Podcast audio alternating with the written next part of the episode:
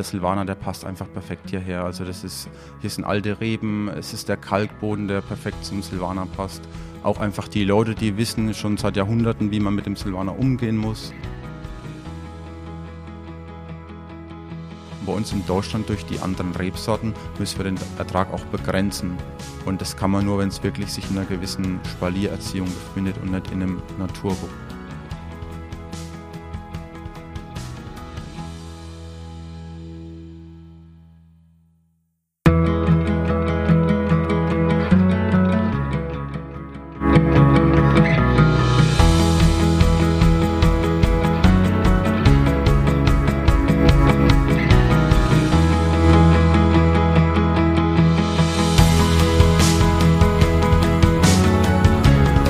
Herzlich willkommen zum Winzer Talk. Ich bin Daniel Bayer und das ist der Podcast zur Website wein-verstehen.de.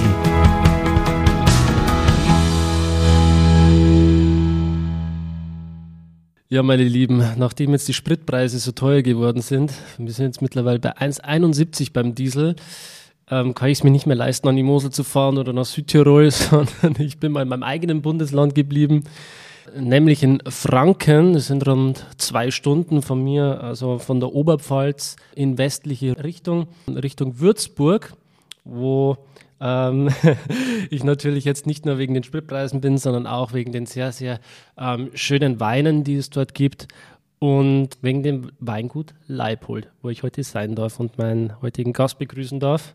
Servus Daniel, schön, dass du da bist. Ich freue mich. Ähm, du und dein Vater, ihr teilt nicht nur die Leidenschaft für den Wein, sondern auch die gleichen Initialen. Richtig, Peter und Paul. Also ähm, das ist wirklich eine, eine, eine, tolle Sache, weil mein Onkel ist lustigerweise auch der Peter. und ähm, da hat man sich ja einfach dem Namen bedient und hat sich gedacht, passt. Idealerweise. genau. Ja, Peter, bevor wir jetzt einsteigen ähm, in das Gespräch, wir waren jetzt gerade schon ein bisschen unterwegs in den Weinbergen, du hast mir deinen Keller gezeigt und wir haben uns schon Gedanken darüber gemacht, wo wir dieses Gespräch vielleicht auch thematisch ein bisschen hinführen. Bisher hatten wir zum Beispiel das Thema Rebschnitt auch noch nicht im Podcast und das wollen wir heute auf jeden Fall ein bisschen näher beleuchten und auch mal anschauen, was der Rebschnitt vielleicht mit einer Pilzerkrankung zu tun haben könnte, wie das zusammenhängt. Wir werden auch drei ausgewählte Weine von dir probieren, die ebenfalls sehr, sehr spannend sind. Und bevor wir da jetzt dann einsteigen thematisch, würde ich dich trotzdem nochmal bitten, uns abzuholen, dich kurz beschreiben, wer du bist, was du für einen Werdegang hast, was du schon alles angeschaut hast, weil ich glaube, da hast du auch einiges zu erzählen. Ich ähm, habe meine Lehre an der Landesanstalt für Weingartenbau gemacht, in Verzöchern, Versuchsbetrieb. Das heißt, ich habe da schon mal einen ersten Einblick bekommen, was geht überhaupt ähm, bei den verschiedenen Rebsorten, bei ähm, verschiedenen Unterlagen auch. Nach der Zeit der Lehre bin ich dann aus Franken raus. Mir war es dann ganz wichtig, auch mal wirklich Weitblick zu bekommen, zu sehen, ähm, was geht außerhalb von Franken, dem Silvaner noch. Habe mich dann auch sehr auf den Riesling fokussiert, bin dann nach Rheinhessen in das Weingut Keller in Flörsheim-Dalsheim. War eine ganz, ganz tolle Zeit da, wahnsinnig prägend.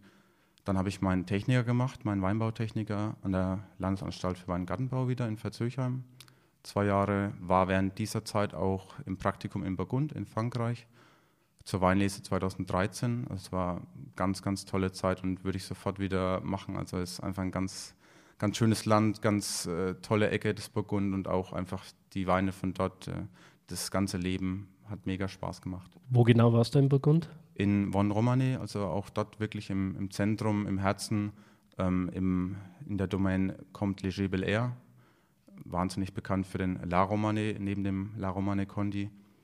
Und ähm, ja, der Jahrgang 2013 ist für mich persönlich ein ganz, ganz großes Pinot, ja. Wahnsinn, du konntest dich auf jeden Fall mal durchverkosten durchs Burgund, wahrscheinlich auch ohne dein ganzes äh, Lehrgehalt dann irgendwie einzubüßen. Ja, genau, das ist auf jeden Fall da ein Thema.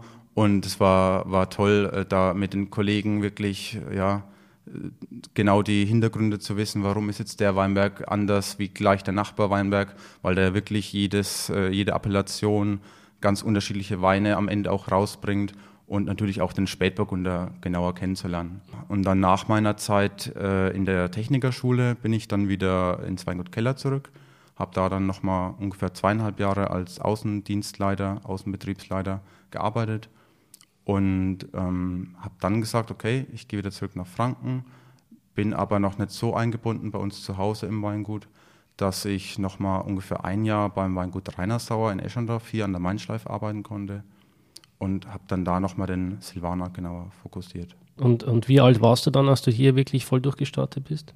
Ähm, ich war 27. Genau, also vor vier Jahren quasi. Genau. Da ähm, bin ich dann hier voll eingestiegen in den Betrieb bei meinen Eltern.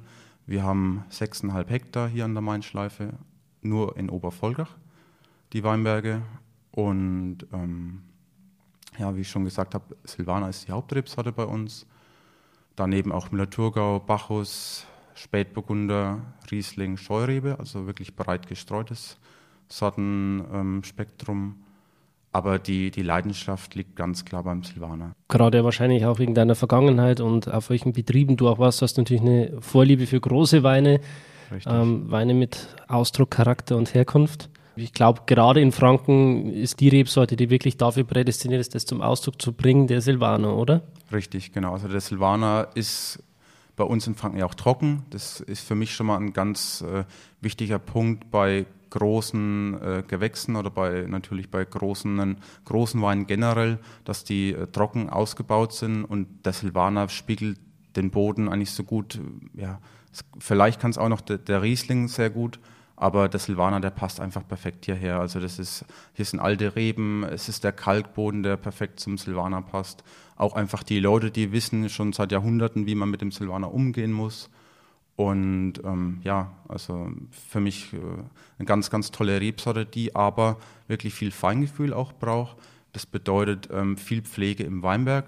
Der Silvaner kann an sich sehr große Erträge auch bringen und dann natürlich auch Weine, die aussagslos sind und austauschbar. Aber wenn wirklich im Weinberg eine starke Ertragsreduktion gemacht wird und auch bei der Lese genau darauf geachtet wird, dass der Silvaner zum Beispiel zu überreif gelesen wird, dann können da ganz, ganz große Weine draus entstehen. Bevor wir jetzt gleich nochmal ein bisschen tiefer einsteigen in das Thema Silvaner, könntest du uns vielleicht nochmal geografisch ein bisschen abholen, vielleicht mal kurz darauf eingehen, welche Lagen wir hier haben, wie das ganze Gebiet hier vielleicht aufgeteilt ist. Für die Leute, die sich jetzt mit fränkischen Weinbau vielleicht noch nicht so auskennen, vielleicht ein paar Eckdaten einfach mal. Genau, also Franken, das Weinbaugebiet an sich, ist eher ein östliches Weinbaugebiet in Deutschland gesehen. Also wir, wir, äh, wir befinden uns grob zwischen Würzburg und Schweinfurt und also somit im, im Norden von Bayern und sind auch eher ein Gebiet, das kontinentales Klima hat. Das heißt, wir haben sehr heiße Sommer, sehr kalte Winter. Das Thema Spätfrost ist bei uns auch äh, ganz wichtig. Ähm, waren da auch leider vor zwei Jahren groß davon betroffen. Und ähm, geologisch ist es bei uns so, dass hier an der Mainschleife der Muschelkalk ist und im äh, Bereich von Iphofen, Kastell, das ist der Steigerwald hier in Franken, ist es der Käuperboden, der da sehr ausschlaggebend für die Weine auch ist. Und in, äh, im Main-Viereck, in Bürgstadt, Mildenberg, ist es der Buntsandstein, der dort die Weine sehr prägt. Also das ist die Geologie von Franken. Wir sind ein sehr trockenes Gebiet, haben wirklich äh, Niederschlag nur 500 bis 600 Liter pro Jahr ähm, was der Silvaner auch gut mitmacht. Also der ist da schon sehr trockentolerant, ähm, eben auch sehr heiße Sommer. Das bedeutet äh, auch Sonnenbrandgefahr in den letzten Jahren immer mehr. Äh, auch da ist der Silvaner wirklich eine Rebsorte durch seine dicke Schale, die da sehr gut mit umgehen kann, ähm, wo wir wenig Probleme haben. Aber natürlich auch als Winzer schaust du immer mehr drauf, wie kann ich meine Trauben beschatten und gar nicht, dass sie so extrem in der Sonne hängen. Das Thema Silvaner ist für uns Bayern natürlich jetzt äh, kein Fremdes, also wir trinken das sehr, sehr gerne, wohingegen vielleicht ähm, im Resten Deutschland jetzt der Silvaner nicht so die, äh, die Rolle hat, die er eigentlich auch meiner Meinung nach verdient hat. Ähm, vielleicht könntest du uns mal erläutern, was den Silvaner so besonders macht und was man da wirklich auch für ein Potenzial hat aus dieser Rebe. Also beim Silvaner ist es eben so, dass der Silvaner grundsätzlich äh, sehr hohe Erträge bringen kann aber nur durch eine wirklich exakte Pflege im Weinberg und durch viel Hingabe und auch natürlich nur von alten Reben, also junge Silvaner-Reben haben nochmal mehr Power, nochmal mehr Kraft, die bringen dann noch mehr Trauben und da wäre dann noch mehr Ertragsreduktion notwendig. Aber gerade alte Silvaner-Reben, und das haben, hauptsächlich wir hier in Franken. In anderen Gebieten wurde der Silvaner ja oft verdrängt auch, ersetzt durch Riesling, durch Grauburgunder, auch durch Weißburgunder, durch Sauvignon Blanc, alles, was in den letzten, ja, wirklich mittlerweile schon 40, 50 Jahren in Mode kam, auch durch die Rotweinsorten verdrängt. Und ähm, hier in Franken sind wir schon immer sehr traditionell eingestellt und haben eben gesagt, wir möchten auf dem Silvaner bauen. Und gerade damit können wir jetzt auch wieder arbeiten und können Silvaner voranbringen, weil wir eben die alten Rebestände haben und auch wirklich in Top-Lagen. Also Franken ist ja ein Gebiet, das ganz wenig Riesling noch hat und einen großen Anteil und mittlerweile auch den meisten Anteil an Silvaner. Und somit haben wir in den besten Lagen in Franken den Silvaner stehen und können dann auch gezielt dort den Boden herausarbeiten und auch die verschiedenen ähm, ja, Geschmacksrichtungen. Also Silvaner ist ja auch so, der eignet sich nicht nur für den trockenen Bereich, wie es vielleicht beim Chardonnay oder natürlich auch bei den Rotweinen der Fall ist, sondern auch edelsüß kann der Silvaner auch wirklich viele Facetten bedienen. Es sind ganz, ganz tolle Eisweine, ganz tolle Trockenbeeren auslesen, Beeren auslesen. Macht es richtig Spaß. Vom, wenn man das jetzt mal vom Aroma her vergleicht mit dem Riesling, was würdest du sagen, sind da die Unterschiede, wenn du es mal beschreiben würdest? Genau, also das, der Silvaner ist ja viel neutraler, es ist viel erdiger, viel kräutriger, würziger als der Riesling ähm, spiegelt dann damit auch, finde ich, nochmal besser die Herkunft wider. Ähm, dann ist eben keine Fruchtnote, die über dem Terroir steht, sondern wirklich reines Terroir ist auch meiner Meinung nach der bessere Essensbegleiter, weil er eben nicht durch Frucht das Gericht vielleicht sogar auch irgendwo unterdrückt oder gar nicht die Chance gibt, sich zu entfalten, sondern der Silvaner ist ja das Schöne, der ist so ja, neutral, vielleicht nicht unbedingt nur, sondern er hat eben so ganz feine Noten, cremige Noten, würzige Noten, dass es immer als super, super Essensbegleiter auch dienen kann. Und von der Säure her ein bisschen milder als der Riesling, oder? Das auf jeden Fall auch. Also ähm, Silvan hat mit, mit Sicherheit oft ein bis zwei Gramm weniger Säure wie der Riesling. Damit dann verbunden auch im Ausbau oft eher ein, zwei Gramm auch nochmal Restzucker weniger. Also ein Silvaner wirkt oft weniger süß und ist für viele durch die Säure, durch die geringere Säure natürlich auch besser für den Magen verträglich. Also Ziel ist es quasi nicht, die Primärfrucht im Wein herauszuarbeiten, sondern ganz klar das Terroir. Richtig. Ist das ähm, allgemein der O-Ton in Franken oder ist es jetzt eher bei euch im Weingut dann ähm, das Ziel? Also bei uns ist auf jeden Fall das Ziel, ähm, die Frucht gerade beim Silvaner, aber natürlich auch bei den Rieslingweinen, die wir machen, eher in den Hintergrund zu rücken, weil für mich eben das Terroir das Wichtige ist. Insgesamt in Franken, denke ich, ist da schon ein Trend da, weg von der Frucht, eher zur Struktur und auch zur Filigranität der Weine an sich und auch dem Terroir geprägten. Aber natürlich muss man in Deutschland insgesamt sagen, ist Frucht natürlich immer noch ein großes Thema. Mhm. Das ist natürlich auch, wo man sich erstmal hintrinken muss, also um diese Weine dann zu verstehen. Absolut. Das heißt wahrscheinlich dann von der Zielgruppe orientiert ihr euch dann schon auch an, an Leute, die jetzt schon ein bisschen öfters Wein getrunken haben. Genau, also für einen Silvaner muss man ein gewisses Weinverständnis mitbringen, weil er eben äh, nicht so viel Wein für den ersten Eindruck bietet. Also es ist wenig Frucht da, wie wir gesagt haben. Es ist ähm, ja wirklich auch ein Silvaner braucht oft ein bisschen Luft. Man muss ein bisschen Zeit im Glas geben und ähm, ja, da muss man wirklich sich mit dem Thema Wein öfter beschäftigt haben, auch am besten mit dem Thema Silvaner öfter. Und dann, denke ich, verstehen die Leute sehr schnell die positiven Eigenschaften vom Silvaner und verstehen, wie viel Wein da wirklich doch drin steckt. Gerade dann im Hinblick äh, auf die Jahre dann, die der Wein auf der Flasche liegt. Genau, also Silvaner kann auch wahnsinnig gut reifen.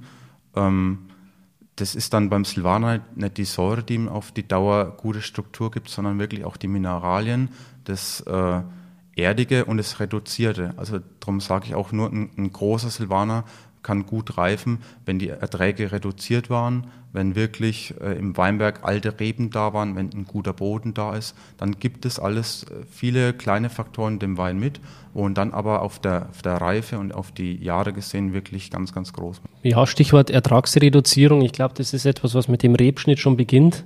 Richtig. Korrigiere mich, wenn ich falsch liege. Ja, absolut. Das ist das erste im Jahr. Wir haben ja gesagt, wir wollen das Thema heute ein bisschen besser beleuchten. Äh, Rebschnitt.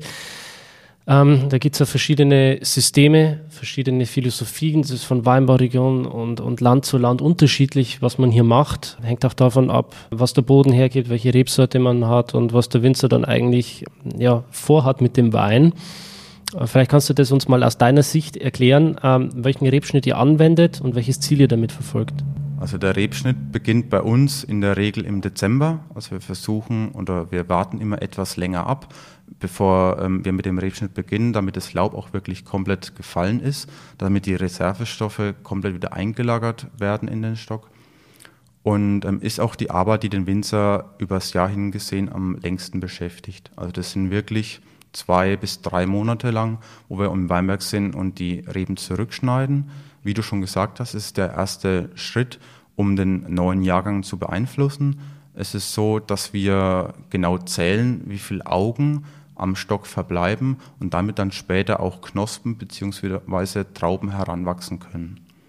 Und beim Rebschnittsystem ist es so bei uns, dass es die Spaliererziehung ist, im Guyot-System, so nennt sich das wo wir zwei Routen vom Vorjahr belassen.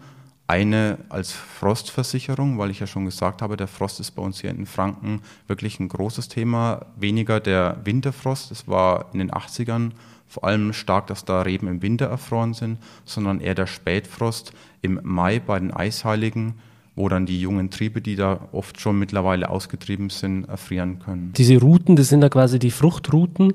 Die werden, glaube ich, auch als einjähriges Holz bezeichnet. Genau. Und der Rebstock selbst, also dieses knorrige, knorpelige Ding, das da aus dem Boden ragt, das ist das mehrjährige Holz. Genau, beim Rebschnitt baut man immer auf mehrjähriges Holz, also es gibt auch zwei- und dreijähriges Holz, baut man immer drauf auf. Und der Rebstock an sich steht auf der Unterlagsrebe, auf der amerikanischen Rebe, um eben auch vor der Reblaus geschützt zu sein. Genau, du hast du gut äh, beschrieben, äh, dass wir wirklich auch den Saftfluss, der von der Unterlage über das Edelreisholz, also dann zum Beispiel den Silvaner oder den Rieslingholz, nach oben bis in die Fruchtruten geht, beobachten beim Rebschnitt und da genau schauen, es gibt auch Leitungsbahnen, die wirklich durch das Alter oder auch durch Pilze befallen werden können und dann eben nicht mehr die komplette Saftmenge auch durchlassen, was im Extremfall wirklich zum Absterben auch der Reben führen kann. Man hatte jetzt zum Beispiel äh, in Spanien oder auch in extrem heißen Regionen wie in Südafrika zum Beispiel diese Buschrebenerziehung, wo man jetzt den Rebstock nicht in die Höhe zieht, sondern der bleibt dann ziemlich weit unten am Boden. Warum macht man das nicht in Deutschland und was macht das für einen Unterschied?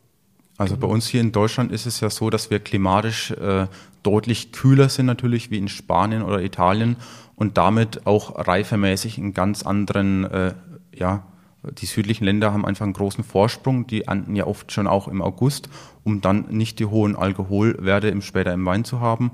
Und bei uns war es ja gerade auch in den vergangenen ja, 20, 30 Jahren oft so, dass äh, die Reife, die Vollreife der Trauben nicht erreicht wurde. Gerade in den 80ern, sehr kühle Jahre. Ähm, und für vollreife Trauben braucht man auch immer viel Blattmasse, die sozusagen Assimilate fördert und auch Zucker einlagern kann in die Trauben. Ähm, deswegen haben wir grundsätzlich mehr Laubwand als in den südlicheren Ländern und ähm, müssen auch vom Boden etwas mehr weggehen, weil wir am Boden wirklich kühlere Temperaturen direkt am Boden, wo sich ja solche Buschkulturen auch äh, ja, befinden, da ist es oft ein Tick kühler wie, wie bei uns, wenn wir, ich sag mal, 80 bis 90 Zentimeter über dem Boden sind. Auch der Ertrag ist da ein, ein ganz wichtiger äh, Baustein. Bei der Buschkultur werden ja oft die Trauben ähm, sehr lockerbierig durch einen gewissen höheren Ertrag. Und bei uns in Deutschland durch die anderen Rebsorten müssen wir den Ertrag auch begrenzen. Und das kann man nur, wenn es wirklich sich in einer gewissen Spaliererziehung befindet und nicht in einem Naturwuchs. Ähm, natürlich spielen äh, die, die Länge von ähm, Wurzel zur, zur Traube mit Sicherheit auch eine Rolle. Ähm, es ist mit Sicherheit in Deutschland auch der Hintergrund der Mechanisierung. Äh, ganz typisch deutsch ist ja alles immer irgendwo in eine gewisse Vereinfachung und äh, Regel auch reinzuschieben zu können. Und ähm, so eine Buscherziehung ist ja doch was sehr Wildes, was ich äh, wenig beeinflusse und auch ja, wirklich auch nur schwierig zurückschneiden kann, weil man ja sehr äh, frei das alles freizügig auch wachsen lässt. Und in Deutschland möchte man auch einfach wirklich alles mechanisierbar machen und äh, leicht umzusetzen. Ja, ich finde, man sieht auch immer bei der Spaliererziehung eigentlich viel mehr, dass, dass der Rebstock eigentlich ein Lianengewächs ist. Also diese Fruchtrute, die sich dann nach oben schlängelt, sieht man bei den Buschreben eigentlich immer gar nicht so. Genau, also da ist es ja oft so, dass da gar kein großer Rückschritt, äh, Rückschnitt gemacht wird sondern ähm, das sehr wild wachsen gelassen wird. Und ähm, in den südlichen Ländern wächst auch gar nicht so viel an die Rebe hin. Das heißt, das wirklich vegetative Wachstum ist in solchen Ländern niedriger wie bei uns, weil du, wie du schon gesagt hast, die Böden sehr karg sind. Ähm, bei uns sind es ja doch sehr kräftige, sehr äh, humusreiche Böden im Einzelfall auch weniger Steine, was dafür sorgt, dass die Rebe sehr stark wachsen würde. Und wenn wir die jetzt 10 oder 15 Jahre gar nicht schneiden würden, dann wäre da wirklich ein Riesenbusch auch bei uns da, der erstens mal Qualität auch nicht bringt und zweitens mal dann auch wieder Faktoren mit sich bringt, wie eben Beschattung der Trauben, wie auch ähm, ja, Traubengröße, wie auch das, die generell die Traubenstruktur, die wird sich dann da wirklich auch mit verändern. Und generell ist es halt auch bei der Spaliererziehung quasi so, man versucht wirklich dieses Laub- und Blätterdach nach oben hin aufzufächern, um wirklich jeden Sonnenstrahl irgendwie auszunutzen und aufzufangen, den wir hier in unseren ja, düsteren und kalten Gefilden, wo wir dann doch sind hier in Deutschland, ähm, um das dann optimal zu nutzen, weil ähm, gerade in Südafrika beispielsweise jetzt, da braucht man das natürlich nicht, weil natürlich die Gefahr eines Sonnenbrandes zum Beispiel viel, viel größer ist, als dass man zu wenig Sonne bekommt und deswegen hängt da auch das Laubdach über den Trauben, wie man es zum Beispiel auch bei, in Südtirol hat. Bei der Pergola. Bei der Pergola, genau. Ist auch ein Schutz quasi der Trauben vor zu viel Sonneneinstrahlung. Genau, also da muss man wirklich ganz äh, einfach die Rebsorte schon mal betrachten. Äh, natürlich wird in Südafrika kein Silvaner angebaut und ähm, dann natürlich auch den Weintyp, den man später erzeugen möchte und die klimatischen äh, Bedingungen und da sind wir einfach eine, eine kühle Region bei uns. Ja, ich glaube, das war mal ein grober Überriss über so verschiedene Erziehungssysteme. Wenn dir dann noch was einfällt, sehr, sehr gerne. Du hast mir aber gerade vorhin äh, auf unserem Weg durch die Weingärten noch was sehr, sehr Interessantes gezeigt, nämlich Stichwort sanfter Rebschnitt. Vielleicht kannst du dazu mal was sagen. Genau, also ich habe ja vorhin schon kurz gesagt, dass es auch wirklich Leitungsbahnen gibt an der Rebe, die durch äh, gewisse Schnitt, Fehl, Fehlschnitte vielleicht auch, die man in der Vergangenheit gesetzt hat, oder auch durch verschiedene andere Faktoren wie Pilze beeinflusst sind. Und ähm, solche Leitungsbahnen, die mal tot sind, werden natürlich nie mehr lebendig. Und ähm, ein Rebstock ist ja wirklich auch nur vital, wenn da möglichst viele von den gesunden Leitungsbahnen da sind. Und ähm, es kommt auch wirklich immer häufiger vor, dass Rebstöcke dann aus dem Grund absterben, weil eben keine gesunden Leitungsbahnen mehr da sind. Und äh, ein kaputter Rebstock, der keinen Ertrag bringt, der keinen äh, ja, gesunden und auch wirklich guten Ertrag über mehrere Jahre bieten kann, äh, ist ja natürlich auch ein finanzieller Ausfall für den Winzer. Und qualitativ natürlich auch, weil die alten Reben, die da befallen sind, wegsterben und dann natürlich dadurch auch keine großen Weine entstehen können. Und der sanfte Rebschnitt, der zielt eben genau darauf ab, dass man immer genau schaut, wo sind gesunde Leitungsbahnen, wie kann ich die erhalten oder wie kann ich den Stock ähm, fördern, dass er mehr gesunde Leitungsbahnen ausbaut. Und da ist es eben so, dass man eine Verzweigung des Rebstockes verursachen möchte, eine Links-Rechts-Verzweigung im Idealfall und ähm, dadurch ein sehr homogenes Wachstum beim Stock fördert, weil der Stock, wie du schon gesagt hast, ein Lianengewächs ist und eigentlich immer am meisten Kraft in die von ihm am weitesten entfernten Triebe stecken möchte. Und bei dem Rebschnitt ist ja der Obergedanke eigentlich immer eine Formerhaltung und es möchte die Rebe an sich ja durch das Lianensein gar nicht.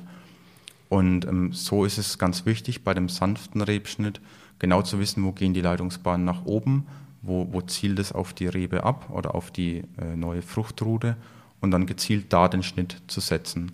Und dann auch ganz gezielt Holz, das nach mehreren Jahren, äh, wo es nicht gebraucht wird sozusagen, ähm, auch wieder abzuschneiden. Und was hat das mit einem Pilz zu tun oder welchen? Und ähm, der Pilz ist so, dass wirklich auch durch eine Klimaerwärmung aus den südlichen Ländern, wo der wirklich auch schon nachgewiesen ist, immer weiter nördlich gewandert ist. Und der Pilz, der kann über eine Schnittwunde, also jetzt genau beim Rebschnitt, eindringen in die Pflanze und die Rebe und kann da Leitungsbahnen verstopfen. Und durch die verstopften Leitungsbahnen bekommt die Rebe eben weniger Assimilate über die Wurzel nach oben und ähm, stirbt somit auf Dauer dann ab, wenn es immer mehr Leitungsbahnen werden.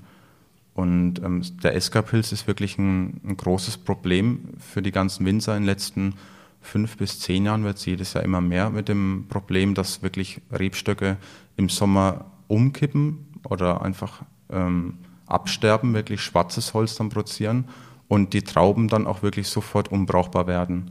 Also die, die ver, vertrocknen richtig und sind dann für die Weinbereitung nicht mehr geeignet. Mhm. Also eine weitere Gefahr im Weingarten für die Winzer, neben all den anderen Krankheiten, Pilzen, die man so hat, gegen die man sich wehren muss, ist nicht einfach genau. heutzutage. Leider, leider gibt es da noch äh, kein wirkliches äh, Mittel, sage ich mal so, was man da anwenden kann, wie es bei den Bäumen ja auch gemacht wird, dass es bestrichen wird, dass man die Wunde schützen kann. Die Rebe ist da ganz anders wie ein Baum. Sie bildet eben keinen Kallus über die Schnittstelle, die das wieder verschließt von selbst, sondern äh, ja, es trocknet ein, die Wunde. Und durch das Eintrocknen können aber auch wieder Schäden am Stamm entstehen. Der Eska-Pilz äh, ist eben an sich äh, ein Pilz, der sehr widerstandsfähig ist. Das heißt, er verträgt auch sehr heiße Sommer, ganz anders wie die typischen Pilze, die man im Weinbau kennt, Oidium und Paranospora, der falsche und der echte Mehltau. Die haben ja dann doch auch oft Probleme mit trockenen Phasen im Jahr. Darum sind wir Winzer ja neben ähm, den Öchsel, die sich vor allem im Herbst ja auch bilden, auch so immer ganz froh, dass äh, trockene Phasen im Sommer da sind, dass wir wenig Pflanzenschutz betreiben müssen aber der SK-Pilz, der leidet darunter leider auch nicht, sondern fühlt sich sogar eher da noch wohl und verbreitet sich noch mal stärker. Und äh, das ist ein Phänomen, das sich immer weiter ausbreitet, oder? Absolut. Also da hängt es natürlich auch immer mit der Rebsorte zusammen. Gerade der Silvaner ist dann eine Rebsorte, die da stark dadurch leidet. Auch der Riesling wird da immer mehr äh, ja, dezimiert. Und ähm, andere Rebsorten, wie zum Beispiel die Burgunder, haben da weniger Probleme mit. Man hat auch leider noch nicht den Grund dafür gefunden, warum vielleicht der SK-Pilz lieber äh, einen Silvanerstock befällt. Ja, vielleicht braucht man dann irgendwann burgundische Unter Unterlagsreben. Vielleicht ist es für die Zukunft eine, eine Lösung oder äh, ein, ja, ein Punkt, wo man angehen kann, dass man sagt, die, die internationalen Rebsorten wie ein Spätburgunder oder auch ein Chardonnay können da vielleicht ein bisschen besser mit umgehen. Die Natur ist vielfältig gell, und macht äh, manchmal nicht gerade das, was man will oder was man braucht. Ja, also als Winzer wird es nie langweilig. Die Natur bringt einem jedes Jahr neue Herausforderungen. Und ähm, der Eska-Pilz ist jetzt wirklich äh, ein ganz großes Thema, wo wir, wo auch wirklich viel dran geforscht wird. Es ist schon so, dass das Problem bekannt ist, aber es ist doch noch ein relativ junges Problem. Schön, dass du dabei warst. Wenn dir dieser Podcast gefallen hat, dann bewerte mich auf iTunes. Wenn du Fragen hast oder mehr Informationen zum Thema Wein suchst, dann schau auf meiner Website wein-verstehen.de vorbei. Bis zum nächsten Mal.